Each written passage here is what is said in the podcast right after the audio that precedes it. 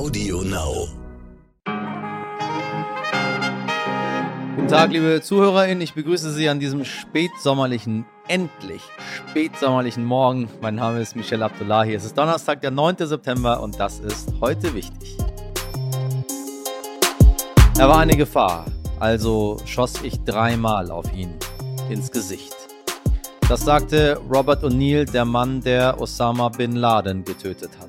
Wie es dem ehemaligen Elitesoldaten 20 Jahre nach 9-11 geht und warum ihn immer noch Schuldgefühle plagen, das hören wir gleich, denn mein Kollege hat ihn tatsächlich getroffen.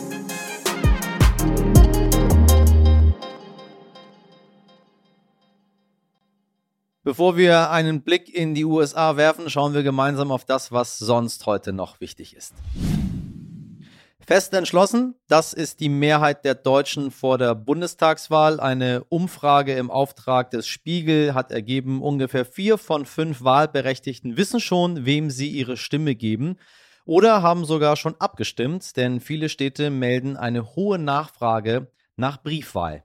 Und an dieser Stelle mal ein äh, Hinweis in eigener Sache, meine Damen und Herren. Ähm, Sie wissen, ich komme ja gebürtig aus dem Iran und Menschen mit Migrationshintergrund gestalten, ähm, teilweise auch wie ich seit Generationen, die Gesellschaft in Deutschland mit. Viele fühlen sich aber als WählerInnen übergangen und werden in der Politik und in der Öffentlichkeit leider immer noch rassistisch angefeindet. Das denken wir uns nicht aus, meine Damen und Herren. Deswegen bin ich auf die Straße gegangen und habe mit den Menschen gesprochen. Entstanden ist eine, wie ich finde, mich immer noch selbst äh, komischerweise, obwohl ich selber gemacht habe, berührende Reportage namens Weißer Bundestag, wo ich der Frage nachgegangen bin, warum MigrantInnen in der Politik nicht angemessen repräsentiert werden. Sie finden die Reportage in der ARD-Mediathek und äh, ich würde mich wirklich aufrichtig darüber freuen, wenn Sie sich diese 24,5 Minuten Zeit nehmen würden, um uns Menschen mit Migrationshintergrund einen kleinen Moment zuzuhören, uns, die wir sehr gerne Teil dieser Gesellschaft sind, aber politisch nicht so wahrkommen, unsere Stimmen anders zählen und ja, wir das Gefühl haben, dass man uns äh, aus dieser Demokratie so einen Ticken hier und da ausschließen mag. So, wir äh, wechseln nach Mexiko, meine Damen und Herren. Keine Straftat mehr. Das gilt für Abtreibungen in Mexiko. Die Entscheidung des obersten Gerichts vom Dienstag wurde von AktivistInnen im Land freudig aufgenommen. Unmittelbar gilt die Entscheidung nur in einem nördlichen Bundesstaat, doch BeobachterInnen vermuten, dass sie eine Vorbildfunktion für das gesamte Land haben könnte. Damit hätte Mexiko eine fortschrittlichere Gesetzgebung als Deutschland. Entschuldigt, das hat sich der ehemalige afghanische Präsident Ashraf Ghani und zwar mit den Worten, es war nie meine Absicht, das Volk im Stich zu lassen. Vorwürfe, er habe bei seiner Flucht Millionen Dollar aus der Staatskasse gestohlen, hat er zurückgewiesen. Zitat, diese Beschuldigungen sind vollständig und kategorisch falsch. Vor Gericht steht ab heute Jerome Boateng, dem früheren Fußballnationalspieler, wird vorsätzliche Körperverletzung vorgeworfen. Er soll eine Ex-Lebensgefährtin im Streit verletzt haben. Unter anderem soll er eine Laterne nach ihr geworfen haben. Boateng bestreitet die Vorwürfe. Ein selbstbestimmtes Leben, das könnte die Pop-Ikone Britney Spears zurückbekommen. 13 Jahre stand sie unter der Vormundschaft ihres Vaters, doch jetzt hat Jamie Spears bei einem Gericht in Los Angeles das Ende der Vormundschaft beantragt. Schon vor einem Monat hat er gesagt, er werde zum richtigen Zeitpunkt zurücktreten. Jetzt also scheint es soweit zu sein. Mein Kollege Jochen Siemens hat Britney Spears mehrfach getroffen und interviewt und beobachtet ihren Kampf in ein selbstbestimmtes Leben heute noch. Denn dahinter steckt so viel mehr, meine Damen und Herren, als nur das Draufhalten auf das Leben einer jungen Frau. Deswegen möchte ich diesem Thema, wovon man so ja, im Boulevard hier und da zwischen den Zeilen ein bisschen was mitbekommt, was aber einen sehr, sehr ernsten Hintergrund hat, heute ein bisschen mehr Raum geben hier bei uns. Jochen, für alle, die den Rechtsstreit nicht genau verfolgt haben, kannst du uns noch einmal erklären, was genau dahinter steckt? Ja, eigentlich fing es schon 2007 an bei Britney Spears. Damals wollte sie eigentlich ein eigenes Leben führen. Sie hatte schon zwei Kinder und war verheiratet, aber die Ehe ging dann leider in die Brüche. Britney Spears ist dann ein bisschen durchgedreht. Wenn man erinnert sich noch an die Bilder, dass sie sich den Kopf rasiert, dass sie auf Fotografenautos einprügelt und solche Sachen. Dann kam sie in eine Klinik äh, zur Suchtbehandlung, äh, wurde auch wieder entlassen und wurde dann zu Hause äh, aufgeschnappt sozusagen, weil sie sich im Haus mit ihren Kindern ver verbarrikadierte. Die Polizei musste sie da rausholen. Sie kam dann wieder ins Krankenhaus und die Ärzte meinten, sie sei eine Gefahr für sich und andere. Äh, das hat dazu geführt, dass dann die Eltern, die in einem Eilverfahren die Vormundschaft beantragten, angeblich, weil sie sich Sorgen machten um die Enkelkinder und auch um ihre Tochter selbst. Damals wurde dann der Vater, Jamie Spears, zu ihrem Vormund ernannt. Ja, was bedeutet der Antrag, den der Vater jetzt eingereicht hat? Ist Britney nun frei? Nein, sie ist deshalb noch lange nicht frei.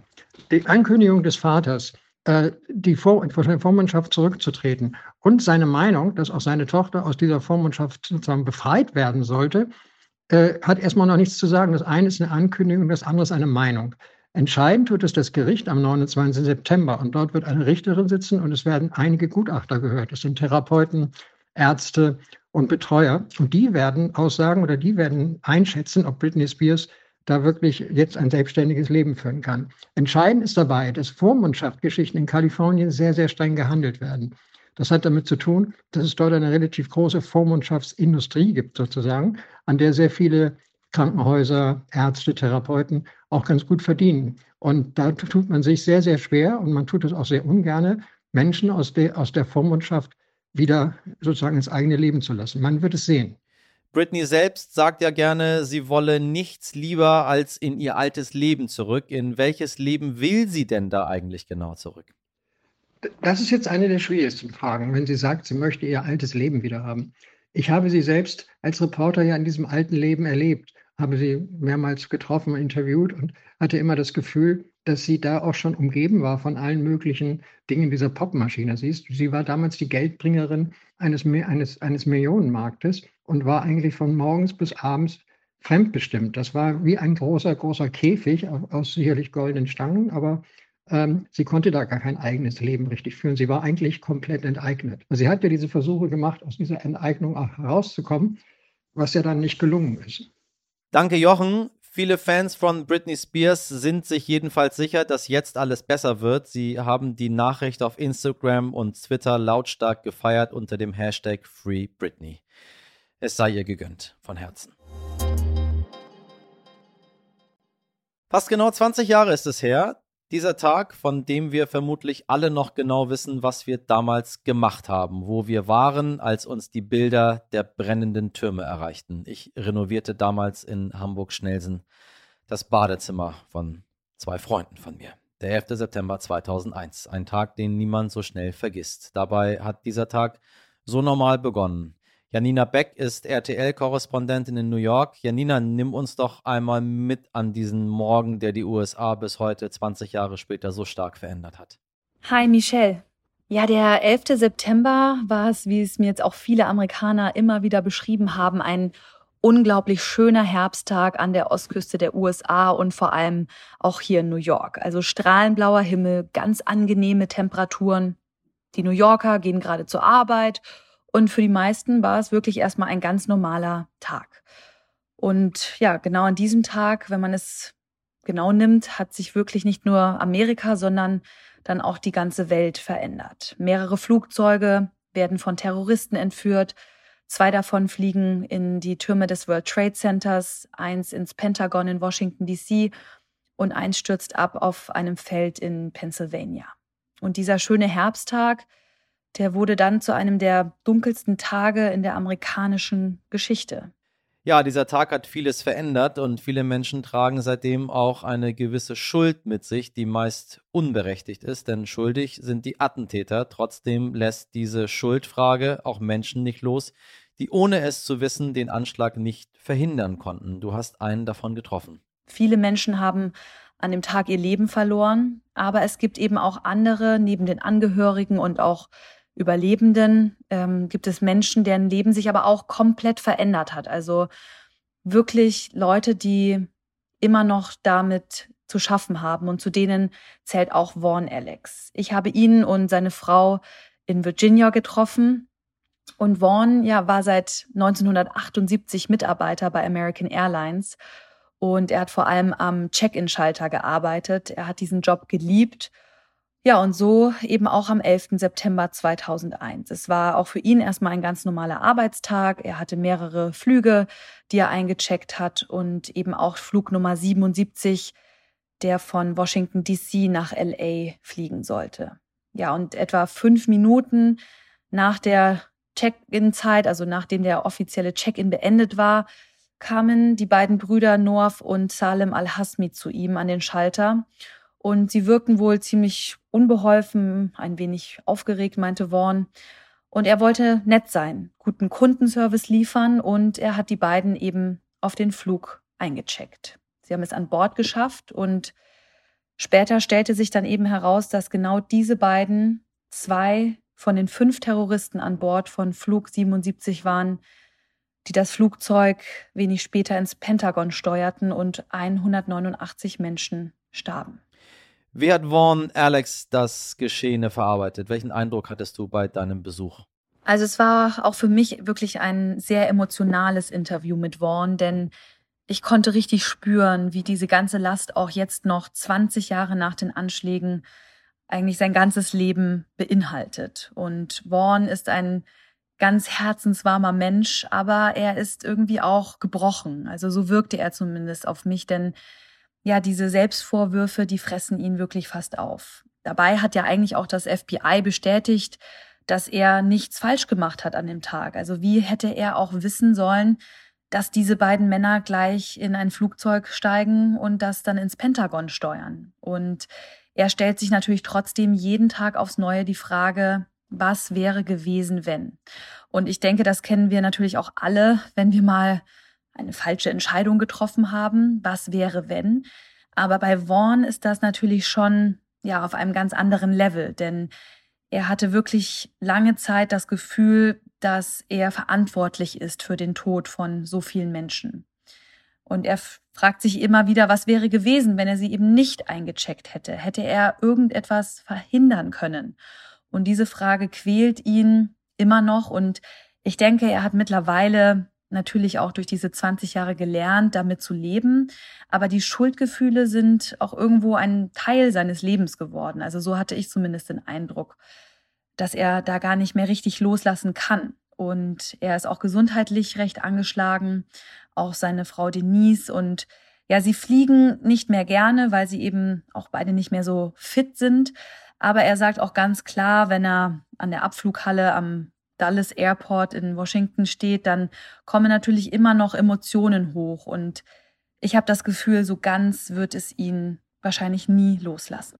Wir denken jetzt fast 20 Jahre später an diesen Tag und seine Folgen zurück. Welchen Eindruck hattest du bei deinen Gesprächen in den USA? Ist den Menschen der Gedanke daran wichtig oder wollen sie vielleicht lieber nicht erinnert werden, weil es zu viele Wunden aufreißt? Also ich denke, in den letzten Jahren waren zum Beispiel der 16., 17., 18. Jahrestag nicht ganz so bedeutsam für die meisten natürlich wie jetzt der 20. Jahrestag. Das ist schon für viele Amerikaner eine Zahl, an der man auch realisiert, wie viel Zeit tatsächlich vergangen ist und ja, dass die Welt und das Leben natürlich auch irgendwie weitergeht.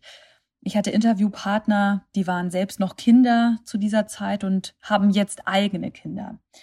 Es gibt hier im Land an, am 20. Jahrestag ganz verschiedene Gedenkfeiern und das ist ja auch hier in Amerika einfach sehr wichtig. Das gehört dazu, dass man zum einen natürlich den Opfern gedenkt, aber auch um den unzähligen Helfern zu danken. Und der 11. September ist ja auch ein Tag in gewissermaßen des Patriotismus. Also das ist ein Tag, an dem die Nation zusammengehalten hat wie an keinem anderen in der Geschichte und jeder erinnert sich vielleicht auch noch an das Bild der US-Fahne in den Trümmern des World Trade Centers. Und ja, man wollte damals den Terroristen gegenüber Stärke zeigen und den Zusammenhalt der Nation. Und das merke ich auch jetzt immer noch, dass eben der 11. September was mit den Amerikanern macht, also was den Nationalstolz angeht.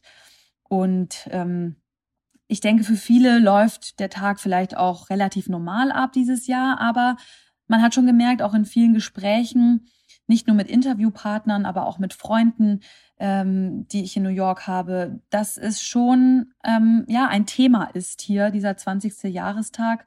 Und man merkt aber eben auch, dass diese Wunde immer noch nicht ganz geheilt ist. Diese Wunde ist heute bei vielen Menschen noch nicht verheilt, bei Angehörigen, die Personen verloren haben, bei Ehrenamtlichen, die als Feuerwehrleute und Rettungskräfte vielleicht Kameradinnen verloren oder selbst vor Ort waren, bei Menschen, die hinterher die Trümmer aufgeräumt und dafür gesorgt haben, dass die Stadt und ihre BewohnerInnen weitermachen können. Der Terroranschlag vom 11. September hat aber auch bei den Menschen Wunden hinterlassen, sie mit Schuld zurückgelassen, die mit den Folgen dieses Tages konfrontiert waren, den Einsätzen in Afghanistan und dem Irak, der Jagd nach Terroristen und 2011 die Tötung Osama bin Ladens. Wir hatten Bin Ladens Körper und übergaben ihn der Armee. Wir standen da und aßen Sandwiches. Osama Bin Laden lag gleich neben uns. Präsident Obama erschien im Fernsehen, ging über den roten Teppich und sagte, heute kann ich dem amerikanischen Volk und der Welt berichten, die Vereinigten Staaten vollführten eine Mission, Osama Bin Laden zu töten, den Anführer von Al-Qaida.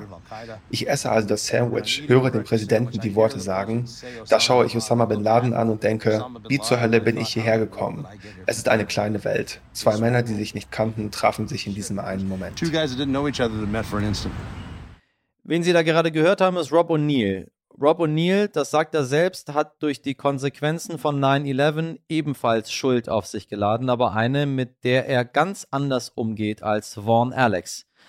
Rob O'Neill nämlich tötete Osama bin Laden, den Anführer und Gründer der Terrororganisation Al-Qaida die die Anschläge orchestrierte. Mein Sternkollege Jan-Christoph Wiechmann, ebenfalls langjähriger Korrespondent in New York, hat mit ihm gesprochen. Wie fühlt man sich, wenn man einen der meistgesuchten Verbrecher aller Zeiten ausgeschaltet hat? Und das während der zweijährige Sohn daneben steht und diese vermeintliche Heldentat mit ansieht. Moin Jan, ich grüße dich. Hallo Michael, grüß dich.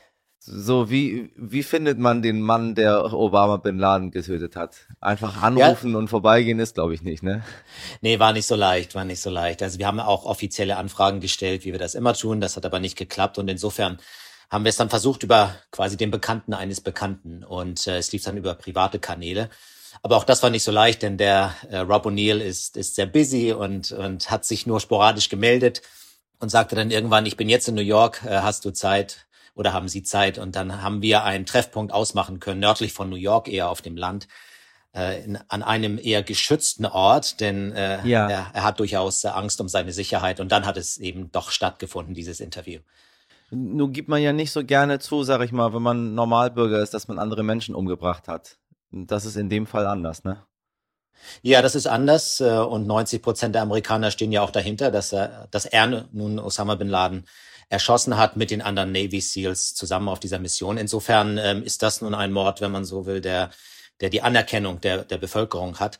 Und er spricht auch offen darüber. Er sagt auch, es tut den Angehörigen gut, wenn ich mit ihnen spreche. Das gibt ihnen Closure, sagt er, also sowas wie Trost und, und eine Gewissheit, dass der Mörder äh, tot ist. Ne? Und wie ein, wie ein ähm, Vater zu ihm sagte, du hast den, den Teufel er, erschossen, der, der wiederum meinen Sohn ermordet hat. Insofern, das, äh, das gibt ihm auch eine gewisse Anerkennung und, und darüber spricht er auch sehr offen. Aber so ganz leicht ist es ja nicht, wie er auch in dem Interview sagt. There's no trauma involved or anything. Oh, of course there's trauma. There's? Oh, yeah. There's trauma involved. Yeah, but we... Can you we, talk about it or is that too personal? Well, or? I mean, no, we, we, we went to war for a long, long time and they asked a lot of us. And not just me, but a lot of my team, a lot of the coalition, a lot of all of us. Er hat durchaus auch Probleme mit, mit der ganzen Episode. Fragt man sich dann, ob das richtig oder falsch ist, was man dort gemacht hat? Ja, das fragt er sich. Er ist eigentlich ein sehr tougher Typ so erstmal, ne? Und das, was er gemacht hat, war richtig. Da hat er auch äh, keine großen Bedenken. Dennoch, es gibt zwei Punkte, an denen er zweifelt. Erstens, äh, äh der zweijährige Sohn von Osama bin Laden war ja anwesend. I mean, it, it, after I shot Osama bin Laden and killed him, and I'm in the number one terrorist house in the world, after I moved, I moved him, moved his wife, his two-year-old son was looking at me. And as a father, I looked at his two-year-old son, and my first thought after after I killed Bin Laden was, this poor kid has nothing to do with this. How old were your kids then? Uh, I don't. I don't want to get into how old they okay. were, but I mean, a similar yeah. age of a. Okay, regardless of what he's done in the past, regardless of what I've done in the past, here's a child that watched his father get murdered mm-hmm. in front of him, and that's like it or not, that's what happened. Äh, und darüber kommt er schwer hinweg. Er denkt dann an seine eigenen Kinder, die auch in dem Alter waren damals. Und wenn so ein kleines Kind zuguckt, wie der Vater erschossen wird, dann ähm, kommen diese Bilder ja auch zurück und, und hinterlassen was. Auch bei ihm, bei diesem so toughen Navy SEAL. Äh, und zweitens ähm, ist, äh, hat er Angst um seine Sicherheit. Also es gibt natürlich äh, bei Al-Qaida, aber auch bei beim Islamic State, bei ISIS gibt es Leute, die ihn am liebsten umbringen würden. Und insofern muss er Sicherheitsvorkehrungen treffen. Und das hat er ja auch bei unserem Interview getan. Hat sich also ähm, vorher genau überlegt, wo er sich trifft, mit wem er sich trifft und muss sehr genau aufpassen, wo er hingeht. Nun nähert sich dieser, dieser 20. Jahrestag des 11. September und wir haben in Afghanistan äh, eine Situation, die eigentlich kaum zu begreifen ist. Man, äh, die Amerikaner marschieren dort ein, sie äh, bemühen sich dort das System zu verändern, dann ziehen sie ab und es ist alles quasi genauso wie vorher. Wie geht er damit um? Hast du, we weißt du, was die Gedanken der Menschen dazu sind, dass man ja weiß, wenn man geht, dass alles wieder so wird wie vorher? Ja, also er selber ist, ist da sehr kritisch. Er sagt also, unsere eigenen Politiker haben versagt. It was never supposed to be an all or nothing. We, we went in there, we crushed them, we kicked the Taliban out, we crushed Al Qaeda, and we should have left a, a small base there to, to run cross border operations into, um, into Pakistan. It's never supposed to be go in there and uh, build schools for people who don't want them. That's certainly not what Marines and soldiers and the coalition should be doing. So we went in there, crushed them, and should leave. But now the Taliban might yeah, take well, over. I mean, well, we proved that if you want to lose, uh, get politicians and lawyers involved, and that's what we did. We haven't, we, we, I mean, a war hasn't been won since um, since we dropped the bombs on Japan. No one's won a war. We just we kind of sit around and no one really knows what to do. I guess. Wir hätten also damals schon sehr schnell wieder rausgehen müssen. Wir sind viel zu lange geblieben. Äh, wir hätten auch diesen Abzug sehr viel besser regeln müssen. Wir hätten 2000 Elite-Soldaten da lassen sollen auf unserer Air Force Base in Bagram. Ja. Aber ansonsten haben wir da nichts zu suchen. Aber die 2000 Soldaten hätten gereicht, um eine Stabilität äh, aufrechtzuerhalten. Er sagt ganz offen, dass unsere Politiker äh, versagt haben, nicht nur in Afghanistan, auch im Irakkrieg, dass wir seit eigentlich seit 1944 nichts mehr gewonnen haben, so ungefähr. Das, äh, und äh, übrigens, das ist eine Haltung, die wir auch äh, ähm, festgestellt haben bei vielen anderen Soldaten, mit denen wir gesprochen haben.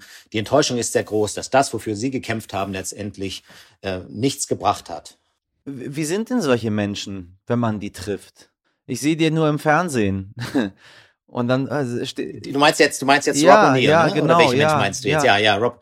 Ja, nee, also er ist, er ist erstmal kommt rüber als erstmal so ein so ein, so ein tougher Typ, ne, der also mit also breiten Schultern kommt, äh, schwer tätowiert mit mit äh, sämtlichen Referenzen zu 9/11 und zu seinem Einsatz als Navy SEAL ähm, und ähm, spricht dann sehr offen auch, auch über die ganzen Kriegseinsätze und, und auch über den Stolz, den er hat. Und dann gibt es eben Momente in dem Gespräch, das ist dann die zweite Seite, Ja. wo man feststellt, dass er auch Traumata erlitten hat, als jemand, der ständig im Krieg war und, äh, und der viele seiner Kameraden ähm, äh, eben auch traumatisiert gesehen hat äh, oder, oder verstorben sogar im Einsatz. Und da merkt man, es gibt eben eine andere Seite bei ihm. Just because everyone around us was doing the same thing doesn't mean it's normal.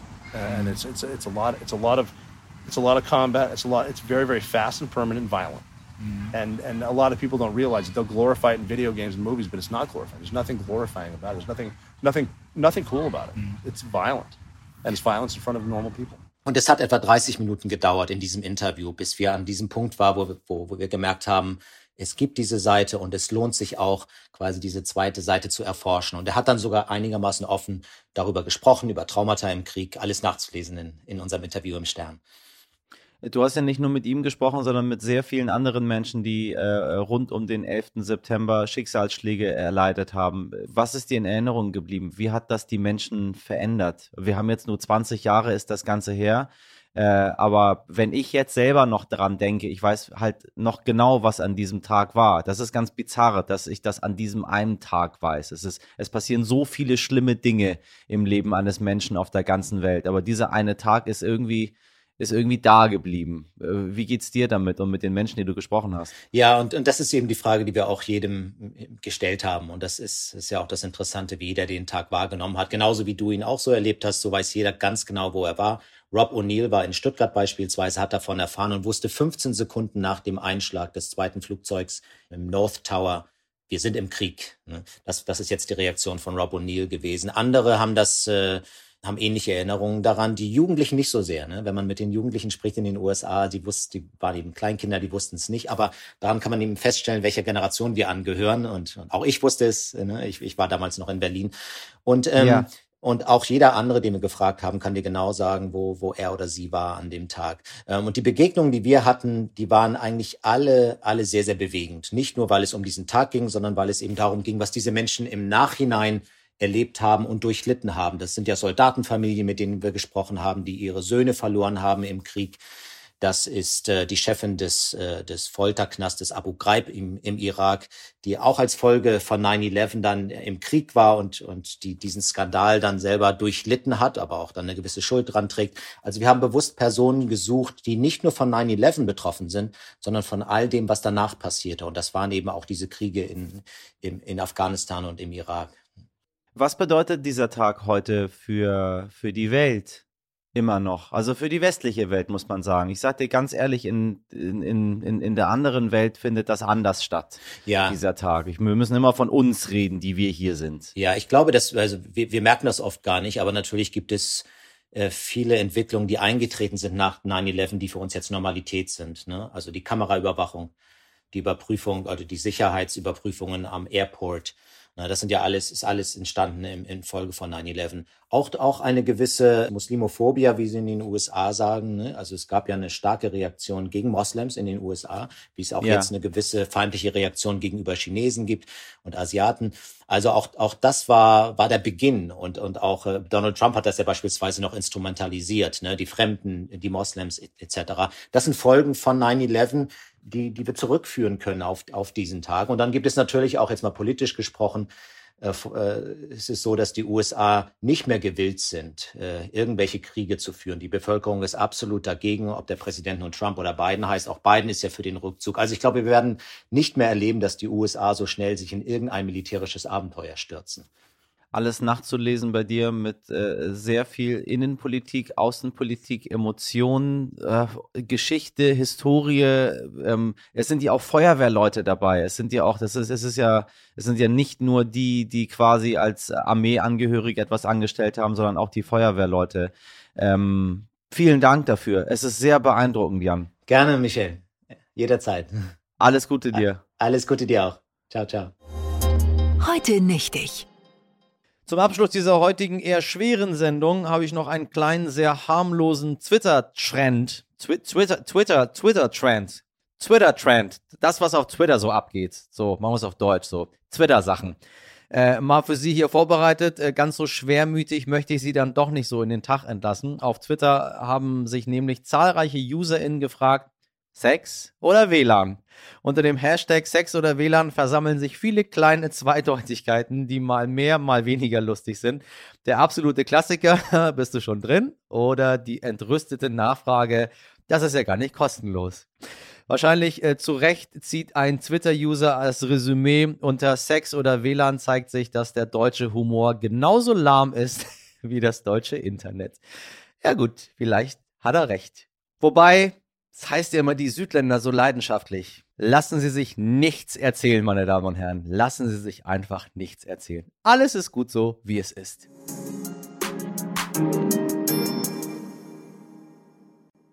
Die Woche ist fast geschafft, liebe ZuhörerInnen. Unser Postfach heute wichtig at stern.de ist immer offen für Sie, ob Sie nun Antworten auf die großen Fragen des Lebens suchen oder sich einfach nur über Ihr langsames Internet beschweren wollen.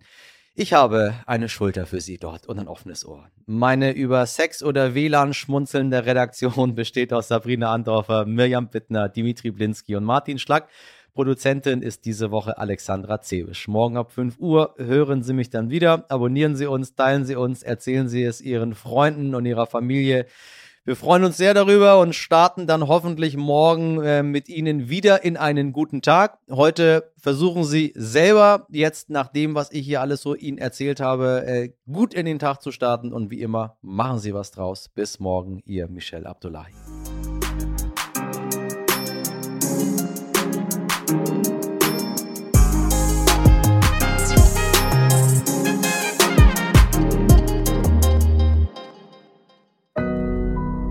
Audio Now.